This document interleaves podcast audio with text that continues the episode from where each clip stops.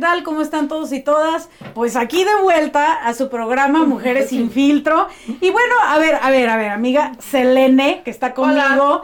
Dime si no estamos siempre como de manteles, largos. Ya estamos acostumbradas, ¿o no? Y ya están acostumbrados los chicos de producción, todos. Mantelazo largo. Yo quiero dar la bienvenida aquí a una compañera que estimamos mucho, que le aprendemos y que dijera un compañero que tenemos conocido de estas nuevas masculinidades, la intergeneracionalidad. Ay, que lo amamos, por eh, favor. el caso de Alma Zárate, que queremos darte la bienvenida. Bienvenida, corazón. por Ay, favor, muchas gracias, Mayrel, nosotros. Y Vero. Y- y Vero. Es un placer estar con ustedes, gracias por la invitación. Y bueno, yo soy seguidora a la vez, entonces Ah, mucho gracias. más gusto me da. Ah, Haces bien, haces bien, bien hecho. Tú sí sabes lo que es bueno, querida. Sí, correcto.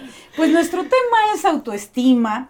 Eh, ¿Dónde nace la autoestima? Todas estas características que tienen que ver con esta palabra icónica, pero la entendemos, sabemos desde dónde, sabemos lo que impacta socialmente y lo que impacta en nuestra vida y nuestras familias. Pues tenemos una invitada especial que es psicóloga, que nos va a acompañar y que nos va a hablar de estas experiencias de vida y que aparte con esa preparación y entre todas vamos a amalgamar un extraordinario tema. Verónica Ramírez está con nosotros. Muchas gracias, muchas gracias. Bienvenida. Que nos va a hablar con ustedes en Gracias. Este, este programa, la verdad que me plazco verlas, de verdad, en, Ah, gracias. en sus programas. Y sí, vamos a hablar de, de autoestima. de autoestima y con Excelente. todo. Así que comenzamos, chicas. Yo creo que es muy importante poner sobre la mesa lo que habíamos dicho. Podemos usar la expresión, la entendemos, la aplicamos, ¿qué es autoestima y dónde nace? La analizamos de fondo. O sea, Exactamente. porque, bueno, yo en mi muy particular punto de vista creo que la autoestima surge, no,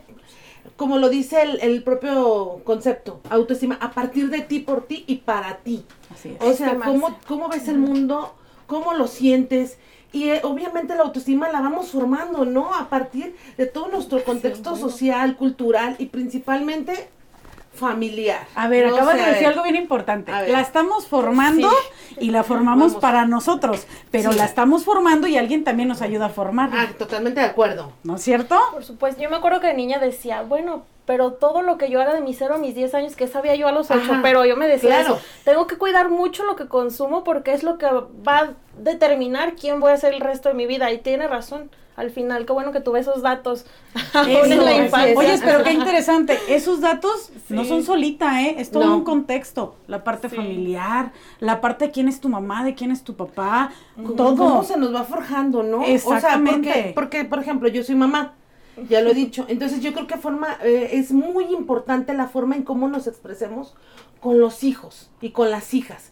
Cómo, les, cómo, les, cómo les fomentemos su seguridad personal. Exactamente. Porque muchas veces hace algo hijo y, ay, qué tonto.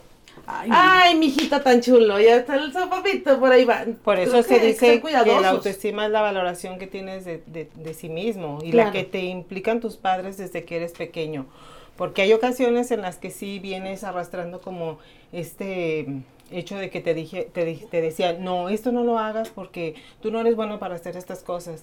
Y creces con ese patrón de conducta toda tu vida que se los vienes a repetir a tus, a tus, tus hijos, a tus hijas, exactamente. Entonces muchas veces, ¿qué será? Que nosotros mismos nuestros propios complejos se los reflejamos a los hijos y los proyectamos en Ah, ellos ah. y hacemos que haya esto. nuestros propios complejos se los proyectamos y son posiblemente nuestras expectativas no cumplidas. Un ejemplo, Totalmente hablábamos que una noticia te puede cambiar las expectativas. Sí. Por ejemplo, Verónica, tú sabes la admiración que yo te tengo, la admiración que esta mesa te tiene, y yo sí quiero tocar un tema y quiero que todas y todos estemos enterados que en nuestras familias podemos tener situaciones que se nos salen de los ideales, ¿eh? De así son las cosas, así deben de ser. No, ojo, en nuestra casa es donde nos formamos realmente, donde formamos la autoestima, donde formamos la resiliencia. Yo quiero que nos hables un poquito eh, acerca del impacto que ha sido en tu maravillosa vida el haber tenido una condición con una de tus criaturas. Sí, yo tengo un niño de 14 años con una discapacidad, pero con una capacidad intelectual sorprendente, porque Luis Ángel viene a ser maestro de nosotros, nosotros nunca lo limitamos en este contexto de, de vida, siempre le decimos que hay cosas que lo puede hacer para no desvalorizarlo. Claro. Y que las puede hacer, porque es una capacidad Así distinta a nosotros también, las que él desarrolla. Sí. Pero, o sea, esta parte, tú como mujer, eh, has tenido que forjar bastantes cosas en tu mente, Sí. pero a partir de él, ¿Qué has visto de Luis, por ejemplo? Él es un hombrezote. Sí. Mira, lo hemos leído. Lo hemos escuchado en audios. Es impresionante tu hijo y tu hija y tu otro hijo también. Claro, Pero sí sí. queremos mencionar, porque es muy importante, que se nos sale de la mano. Ah, yo voy a formar así a mi hijo. Ah, yo voy a formar así a, tu, a mi hija. Las No, expectativas, que las expectativas superan que- las ficciones. O sea, las realidades superan las ficciones. ¿Qué ha sido contigo, Vero? Pues ha sido un trabajo duro porque sí suelen también de repente tener sus, sus bajas. Eh, tengo, por ejemplo, cuestiones muy bonitas cuando me dicen, oiga señora, ¿cómo ha logrado esto para que Luis Ángel tenga tan, una autoestima tan sana?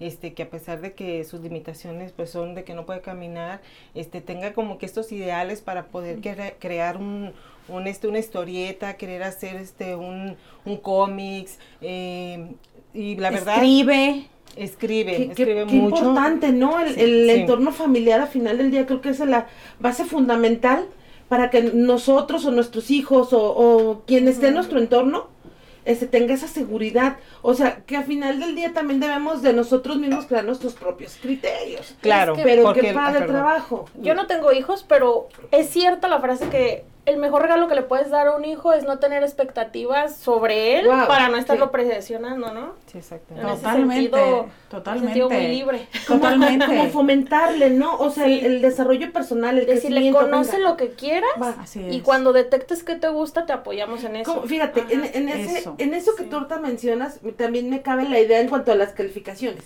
Ajá, los numeritos. sí. O sea, por ejemplo, yo era de, tienes que sacar 10, mijito. O sea, Ah, sí. y lo presionaba en ese sentido. Ajá, entonces, ajá. a lo mejor les creas una inseguridad, un temor personal para desarrollarse. Entonces, dice, no, tiene que ser de 10. No tienes 10, entonces no valiste. Así es. Entonces, ya la vida me enseñó que el número no te hace. No, es que hay diferentes es- tipos es de inteligencia según. Howard Gardner. Entonces es eso eso. también. Y hay que entender que no todos los hijos tienen la misma capacidad para hacer las cosas. Unos tienen como una capacidad como más para el deporte, otros para las matemáticas, otros para las artes. Entonces hay que nada más fomentar esta parte en cada uno de tus hijos Claro. que tú, Yo le que- digo a que mis tú hijos, veas. Yo digo a mis hijos, mira, mijito, la sociedad te exige un 8, un 9, un 10, la sociedad. Yo te exijo que te vaya bien en la vida. Así es. Échale ganas, que mijito, te seas ames, feliz. mi amor, que Sí, sepas lo que vales, pleno. que sepas lo que... Sí, Ujú. a mí me tocó dar clases, lo digo, bueno, Sí, hace casi platícanos, 17 años. en la escuela vocacional, un saludo a mis exalumnos y exalumnas. Resulta que yo les calificaba de acuerdo a sus características. Unos eran buenos expositores, otros eran buenos lectores, otros eran buenos comprensores, otros eran... Entonces yo creo que cada uno somos distintos, cada una somos distintas y la maestra también era distinta. Claro. La profesora también era bueno, distinta, claro. porque si a mí me iban a evaluar como evalúan a todas, ándele chula para que se le quite, para que entienda que ni los comparativos No, no, no, y, no. y- y la capacidad o las características de cada uno son invaluables, muchachas. Y llegas a tu casa y dices, aplícalo en tu casa, o si de tu casa fuiste y lo aplicaste a lo docente, ¡qué Claro. padre! No, pero ojalá que más maestros fomentaran esta parte porque Sí. crean en los, en los chavos, que son otra parte importante de los maestros, crean inseguridades. Sí. O sea, y te presionan a hacer algo que no puedes hacer o que te, o sea, tienes un temor y no puedes. Por ejemplo, yo soy buena en examen, este, Escrito. escrito. No, a mí pone un examen y mira, Tú eres bueno en todo, Ay, te amo.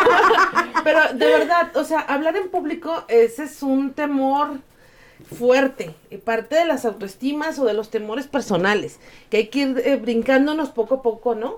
O sea, ir este Decía más- mi compañera Paola que le mandamos un beso. La parte de hablar en público a mí se me complicaba. Créanme, ¿cuántas de nosotras no se nos complica? y cuántos de nosotros. el hecho de un programa de decir, ay, voy a estar, este, sí te pone ese nervio maravilloso de decir, pero también la seguridad de que alguien, ah, ojo, porque no nada más en tu familia te dan seguridades, también las amigas.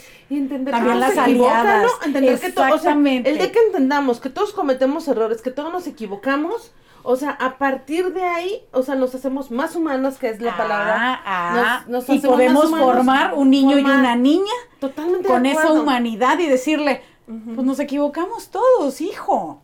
O nos equivocamos que todos, sí. hija. Nada sí. más ir resiliente, mi vida, porque si nada más te amas y te adoras, No, pero no, no no. estás forjado para salir de la esferita, Hay que brincarse. Hay que brincarse la esferita, exactamente. A mí me resonó que dijo autoestima sana. ¿Cuál es el otro extremo que no sería saludable? ¿El ego puede ser? Cuando nos comentaste que, ¿cómo le hiciste para que tu hijo tenga una autoestima Pues sana? por ejemplo, cuando viene esta otra parte en la que les ayudas a hacer todo, cuando no los dejas Ok. que ellos hagan las O sea, cosas. la sobreprotección. Y viene todo esto, por ejemplo, hay un punto bien importante cuando viene desde la casa, porque yo, por ejemplo, soy psicóloga, muchos ya me conocen, y también soy mamá, y soy casi más 100% mamá que psicóloga. Y todo el tiempo, pues estoy enfocada en que, en que digo, no quiero inyectarle tampoco yo mi inseguridad a Luis. No, yo quiero que Luis vea una mamá segura, que vea una mamá trabajadora, que también Carla y, y, y Dani vean esta mamá que es emprendedora para que mis hijos crezcan con esta autoestima en ellos mismos y se valoricen desde ese punto. Pero también aprender a equilibrarnos, ¿no? Sí, no sé, sí, Porque también si te cuesta. exiges tanto como mamá o como mujer, Eso. este, te agotas. O sea, llega el, sí, momento que, en que sí ¡pum! te agotas, caes, ¿no? claro, pues eres un ser humano y te vas a... Hacer que tus hijos te comprendan. Es muy difícil a veces parte. que te comprendan, pero yo a veces siempre digo, mira, no hay que esperar mucho de todos, ¿verdad? No. Es más fácil que una mamá desde casa espere más de los hijos que yo creo que los hijos de los papás. Pero yo veo esta intuición a veces en mis hijos que digo, si no les doy esta libertad de ser, Claro. aunque me cueste trabajo y mi inseguridad a veces me gana que digo, no llegan, es bien tarde. Pero yo sé que mis hijos tengo que inyectarles este, este punto de seguridad para que crezcan con esta autoestima, Co- como co- te como venía fíjate, diciendo. ahorita que hablabas tú de las mamás, yo tiendo a ser muy exigente conmigo mismo, conmigo misma, perdón. O sea, tiendo a, a ver, exígete, Selena, y tú puedes, y tú tienes que ser mamá de tiempo completo, y tienes que poner el ejemplo, y ser la mejor este abogada, o la mejor trabajadora. Y dije, wow, entonces yo vivía un momento de tensión y depresión. Sí. Claro. Hasta que me senté con mis hijos y les dije, a ver, quiero cambiar de contexto de vida y no lo cambio por mis horarios laborales y los horarios personales. Sí. Entonces yo dije, Una no realidad que te supera. Así es.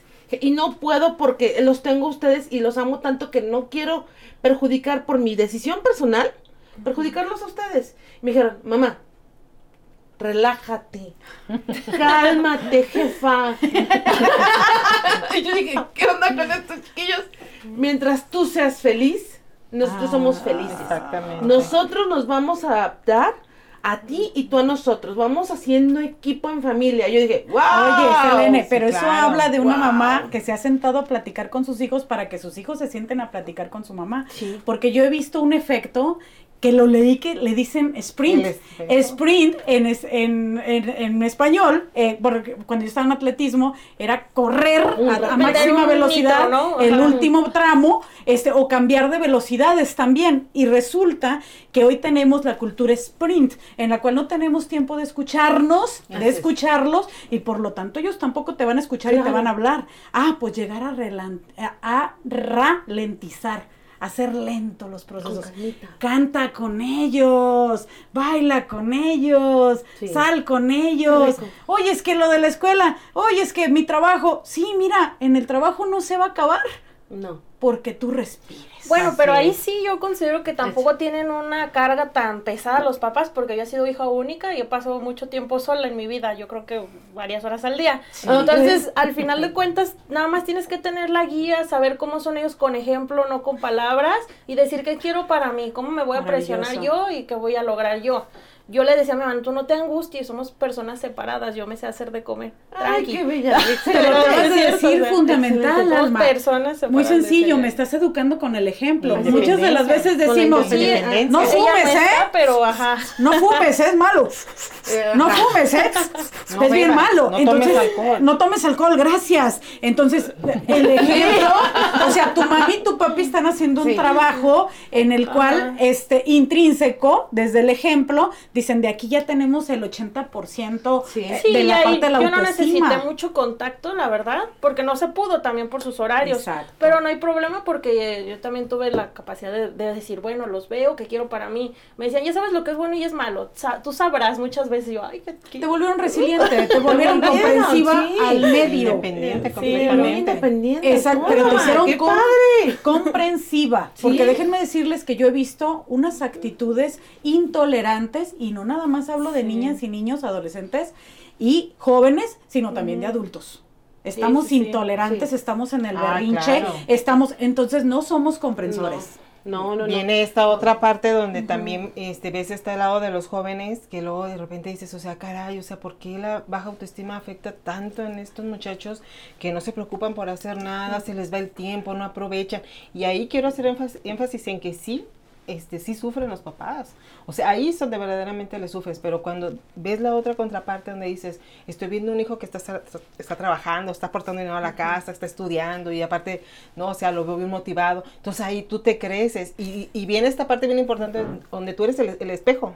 ¿Sí me entiendes? Sí, sí. Porque entonces si tus hijos todo el tiempo ven que, como te digo, no tanto matarte, pero sí esforzarte que vean esta mujer trabajadora que es ama de casa y aparte trabaja y cuida Que lo valoren. Y todavía cuida perros porque... Ah, ah, ah porque los perros los cuida uno. Ah, son parte de... Ah, sí, son importantes, sí, son importantes. Entonces todavía cuida perros y, y hace una cosa, hace otra la comida y todavía llegan los hijos y tienen como que esta eh, eh, como este tipo de imán, esta conexión con, con, la mamá que dices, wow, y más cuando son madres solteras, porque hay que hacer énfasis porque no hay, no hay como que e, este punto ahorita lo voy a tocar, este, cuando eres madre soltera, dices de repente, cuando las mujeres no tienen muy buena autoestima sana, se me viene el mundo encima. Se me viene el mundo encima. Créeme que no. De hecho, se ha, hecho estudios en Berlín, en la Universidad de Berlín, donde se dice que no, el 90% de las mujeres que le hicieron un, un, estudio, este, las mamás que son solteras, tienen una autoestima súper sana, porque son mujeres que trabajadoras, son súper trabajadoras. Que no se están. No se estancan porque saben que los compromisos los van a sacar adelante. de hecho, ándale, justo conectado a eso, yo le recomiendo a mis amigas, ¿sabes qué, amiga? Antes de que te juntes con tu novio, independízate por tu cuenta para que luego no seas esa mujer que se angustia de si voy a poder mantenerme y no me voy a separar de mi marido entonces. Que entras en depresiones por las ansiedades, ¿no? De, lo que, no puedes lograr. Pero entonces esa autoestima es desde su propia infancia de una y que no hubo una resiliencia para que cuando te tocara ser madre soltera o no madre soltera, o una persona que, que, le dan una noticia de un cáncer, o una persona que, o sea, ¿cómo recibes al mundo? Claro. Y poder eh, primero sola para luego poder compartir, es que es lo importante. Y aparte la retroalimentación, acabas de decir algo muy importante, las mamás y los papás o los adultos no estamos hechos ya, ya somos cemento, ¿eh? Ya no, ah, estamos bien enterotes, y bien, no, nos desmoronamos, nos levantamos, nos desmoronamos y resulta que nuestros hijos y lo que vemos en ellos también nos retroalimenta y también nos motiva. Es parte de forjar. Es un peloteo, es un ida y vuelta. Que es lo que hablábamos, ¿no? También al final, eh, ahorita en lo que tú estás haciendo mención. Este, muchas veces los jóvenes, sí. Eh, no voy, tú no. otros, son otros, otros, el primo de una amiga, el primo de una amiga. Me refiero a que muchas veces los jóvenes dicen, Ay, el viejito. O sea, los papás se refieren como los viejitos. Uy, no. Ah, el viejito está loco. Ay, está alucinando. No sabe lo que es la vida. Hoy son otros tiempos. Hoy las modernidades. La tecnología. Entonces, y luego los papás dicen, muchachito tonto, muchachita tonta, que no me escucha mis consejos. Y, también está minimizándote, o sea, también te está faltando el respeto como si no tuvieras capacidad. Totalmente de acuerdo. Y tu propia etapa. Entonces yo creo que ahí debe de haber más el, el adulto. ¿Empatía? Empatía. El adulto aprender a comunicarse, aprender o, más bien recordar lo que sentía o lo que vivía en ese momento cuando él tenía esa edad. Creo que es fundamental que nos bajemos y, a ver, bájate de tu pedestalito y, y visualízate cuando tenías 15, 18, 20 años y cómo te sentías, cómo veías el mundo, lo que odiabas que te dijeran. ¿No? O sea, que tú estabas viviendo tu etapa. Claro. Ni antes ni después, solo tenías 17 y decías, tengo 17, ¿para dónde quieres que mire? ¿Para atrás? ¿Para adelante? ¿Para tu vida?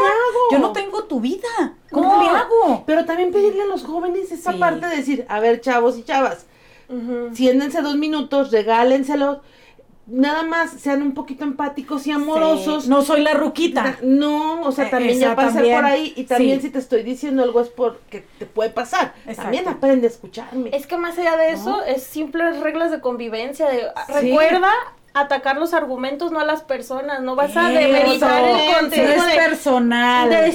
no, voy a decirle ruquito a alguien, le voy a decir, mira, esto que usted comenta, no le vas a decir chamaquita para minimizar un comentario, le vas a decir, es que eso no está ah, correcto. ¿no? Ajá, es lo mismo, no puedes atacar al sujeto si no quieres ganarte una insatisfacción. Pero acabas de decir algo muy importante y está, es un principio político y filosófico. Nada es personal. Este, al, final de cuentas, es el significado que tiene la persona. Entonces, ¿sabes qué, mijo? ¿Sabes qué, mija? Vamos comprendiéndonos. Si es tu hija, si es alguien que no conoce, ¿sabe qué, señorita? ¿Sabe qué, joven? Este, no estamos de acuerdo, pero tenemos razonamientos y argumentos. Punto. o sea, qué padre poder hablar de esa manera, pero no irnos a lo personal, que también destruye. Porque, ojo, si hablamos de lo personal, la autoestima, también nos vamos a la parte simplona de, del apodo, de la parte ah, física, de joderte a una persona, de las etiquetas, de la estatura, que si estoy gordito, que si estoy flaquito, que si estoy... hablando de, además, Pero nos lo puede confirmar, psicológicamente te ganas el rencor de esa persona porque atacaste a lo que... atacar a la autoimagen de alguien es ah, dañarlo. si yo, Alma, creo que soy inteligente y me tratan como si no lo fuera, Así es. digo, esta persona que se cree de juzgar de algo que yo sé lo que soy, o sea, y ahí ya hay un rencor y, hay una separación. la complexión. O sea, como tú te... La autoimagen que tengas de ti mismo, si alguien viene y la ataca, te ganaste un enemigo. ¿Y de quién viene? y de, quién viene? Porque te lo puede decir tu mamá y tu papá y te dan a la torre. ¿eh? Sí, aguas. Ojo Aguas. eso, exactamente. No, y es algo que se queda plasmado para siempre. O sea, yo siempre he dicho, si te viene un comentario de fuera y eres de las que, ay, me vale, pero, uy, que no venga tu papá, que no venga tu mamá, híjoles, porque hay cuestiones que te marcan y, por ejemplo, a mí me marcó en mi infancia, por ejemplo, mucho el hecho de que mi papá todo el tiempo eh, de gritarme, de hacerme sentir que era muy tonta, este, en Palabras que, se que me ayudaba en vez de ayudarme a crecer, yo siento que mi papá me hizo que creciera con una inseguridad muy baja. Sí, Fíjate, creciera con una inseguridad baja. O sea, eh, lo, lo, llevaste al extremo, algo que era para estar hacia abajo. Yo tengo una pregunta eh, para ti en ese sentido. ¿Y tienes hermanos varones? Tengo un hermano varón. ¿Y la misma educación era para ti y como para ellos? Fue machista el tema. No, porque era machista. Sí, ah, o sea, ah, ah, en ellos en el contexto eres hombre, tú eres poderoso, sí, claro. intrépido. De hecho había algo como, como algo curioso así que decía, este, pues mamá, ponlo a tender la cama, ¿no? No, porque él es hombre, no, no, no. Entonces es así como que vas creciendo con esta idea y como eres la, bueno, yo en mi caso soy la mayor de tres, pues yo era como muy responsable en este sentido. Entonces hay que ser muy cuidadosos en cómo forjamos la autoestima, tanto como hombres para mujeres, porque seguimos haciendo, igualdad. si seguimos haciendo la diferencia entre cómo le hablamos a uno y cómo le hablamos al otro, Exacto. o sea, y parte de la educación, pues entonces vamos a seguir teniendo mujeres sumamente inseguras. Pero yo considero, bueno, los niños son muy inteligentes, yo me acuerdo que yo decía, bueno, yo me tengo que desprender de lo que no me conviene. También es parte de los niños que decidan. Tú, también hay niños que se dejan llevar hasta por lo que le dice el compañero de la escuela. Y pues claro que no, yo me acuerdo que decía, más, no lo vas a confirmar. Sí es cierto que como es un muchacho, un niño, una niña, es el reflejo de cómo o qué está pasando en su casa. El niño que era peleonero en la primaria dice, ay, pues sus papás han de ser violentos. Me desprendo. sí, y que sí se da, al final de cuentas. Fíjate que ahorita hiciste una mención muy interesante y yo me he dado cuenta, déjate de los discursos, las acciones que ya no están dentro de un esquema de análisis feminista están perdidos. ¿eh? Resulta que la diferencia entre hombres y mujeres ha marcado estos privilegios que han hecho que también las autoestimas de las mujeres estén bajas. bajas. ¿Por qué? Porque tú tienes que cuidar tu reputación, tú tienes que cuidar tus formas, tú tienes que traer, andar bien arreglada. Tienes que tener matrimonio, no eh, unión libre. ¿Cómo te sientes? Exactamente. Hasta cómo te eh, sientas. Eh, Las señoritas se sientan con las piernas. El caso de Belinda, ¿no? ¿Por qué trae un montón de novios? Ay, pues ya quisiera ser independiente como ella, gracias. O sea, o sea, déjate de, o sea, véanle lo exitosa a la mujer, ¿no? Entonces, ahorita, esta parte en la cual, ¿cuál es mi autoestima? ¿Cómo crecí yo? ¿Cómo me desarrollé? ¿Qué, ¿Qué es lo que está marcando la vida de los demás? Esa es fundamental. Mayrel, ¿cómo se siente? Selene, Verónica, Alma. ¿Cómo, cómo nos criaron, pero para que ahora también nosotros nos estemos dando una crianza con una formación que ya eliges. Y a partir de ahí ya darte cuenta cómo vas a superarlo, o sea, cómo lo vas a trabajar.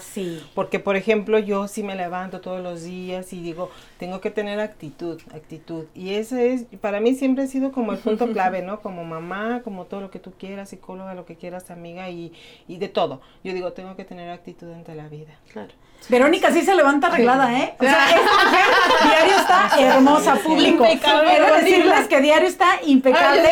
Diario a la vez. Mira, platicábamos en otros programas que yo me decía, oye, soy anormal, ¿no? Porque yo, si, si mi esposo o me ha pasado algo, yo en vez de pelear o discutir le digo, bueno, eh, eh, corazón, pues yo creo que tú tienes otra lección de vida, te gustó otra persona, este, pasó algo. Me avisas. Y, eh, me avisas, ya cuando, cuando, cuando tu existencialismo. ¿verdad? Esté bien aterrizado, me avisas. Y entonces yo me sentía normal. Cuando Ajá, mi sí. autoestima era No, pues, alta. arriba, cuando mi autoestima era autoestima. Su problema no es mío. Eh, Exactamente, pero me decían los demás, estás equivocada, Alma.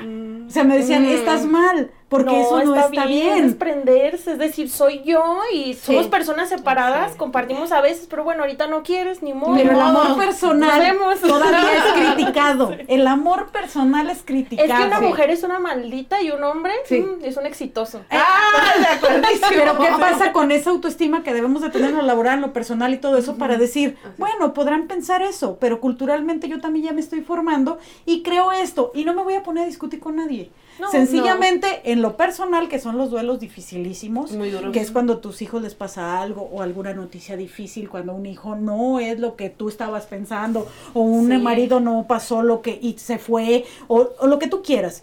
Y pasa que dices, Dios mío, sí me duele. Y me duele mucho.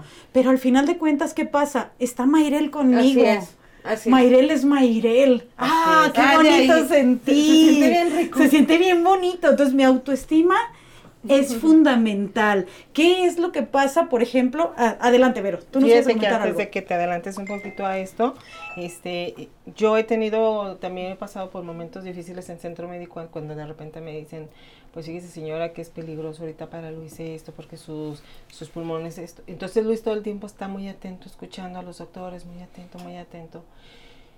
Y de repente se- siento que se viene para abajo. Sí, entonces vengo manejando ya de allá y como todos, haciéndome la fuerte, ¿verdad? Claro. Vengo yo acá, mm, todo bien, no pasa nada. Entonces volteo a verlo y le digo, ¿todo bien, hijo? Sí, mamá. Entonces de repente me hace énfasis en algo y me dice, fíjate que yo ya ahorita venía con, con la moral muy baja, pero yo sé que los médicos tienen una opinión, mamá, pero Dios tiene otra.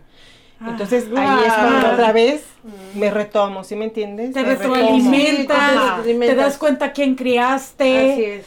Ah, y este ah, es el punto donde Mayrelota decía Sí. esta parte donde dices, claro que sufro, claro que soy ser humano, no todo el tiempo soy la claro. mujer de sí, hierro, es que soy- me ven enterota. No, claro. No. Pero también autoestima sí. es aceptarlo, ¿no? Porque sería ahí decir, no, como si no tuvieras sentimientos, no los puedes ocultar. Es Sí. decir, No, bueno, ajá. pues yo también a veces me pongo triste y deja lloro, no pasa nada. Claro, Así es, soy humana es parte de y la debo de llorar. Oye, me traigo la monita azul, ¿o cuál era la de la tristeza? Tristeza. Ah, Ah, tristeza, tristeza. Pues a, a- a- a- esta situación de, de- de la autoestima, escuchar una opinión de cada una como conclusión y para que sepan todas y todos lo que sentimos y que hay que amarnos. Ay, ¿Qué les puedo decir? Yo ya les había reiterado, este, yo me quiero un montón, ha sido todo un proceso de años, porque a veces dejas que te, eh, que los comentarios externos lleguen a tu corazón y a tu sentir, a tu vida. No lo permitan. O sea, la gente a veces nada más habla por hablar y solo por herirnos, por eh, hacer los, los complejos de la persona que te lo está diciendo, quiere verlos reflejados en ti para lastimarte. No lo permitan. No lo permitan. Alma, como Twitter, casi casi. ¿Cuál sería tu conclusión? Pues lo que dice mm, Selene es muy cierto. Una persona que te critica realmente solo está hablando de lo que ella tiene dentro. Yo les recomiendo un ejercicio de autoestima que yo hago. Como yo trabajo mucho en mi persona y ya luego digo, bueno, voy a convivir ahora sí con la gente. Hago ejercicios de escribir, les recomiendo poner lista de cualidades, lista de efectos, lista de prospectos que esperas, e- etcétera, y actualizarla cada seis o tres meses. O a veces si te pasa algo terrible, lo escribo y cuando lo leo parece que fuera de una tercera persona y me puedo dar un consejo más acertado. Entonces, poderse desprender de las situaciones como si tú fueras un ente diferente que observa y puede analizar. Y es un buen consejo para que trabajen su autoestima, su autoconocimiento. Y me ha funcionado porque al final, pues sí, soy hija única, paso mucho tiempo sola, ahorita vivo sola. excelente. Entonces, Ah, está- y 21 añitos tiene esta criatura. Verónica, a- a- como tuitazo, este, conclusión. Pues yo, este sí, eh, que haga mucha comunicación entre padres e hijos, eh, nunca desvalorizar a uno, ni hacer sentir más a otro, ni otro, nada, para mí todos son mis hijos, todos los quiero igual.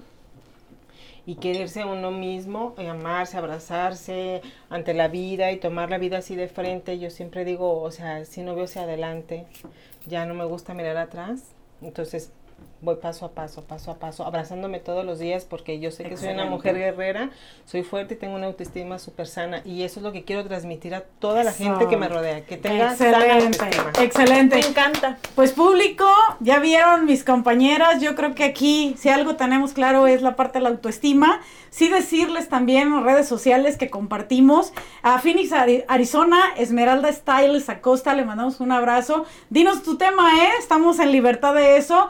Un abrazo, volvemos con un siguiente programa, con un siguiente tema que es de ustedes y para ustedes. Ustedes lo eligen. Muchas gracias, compañera. Regresamos en otro programa, Mujeres sin filtro. gracias, un placer.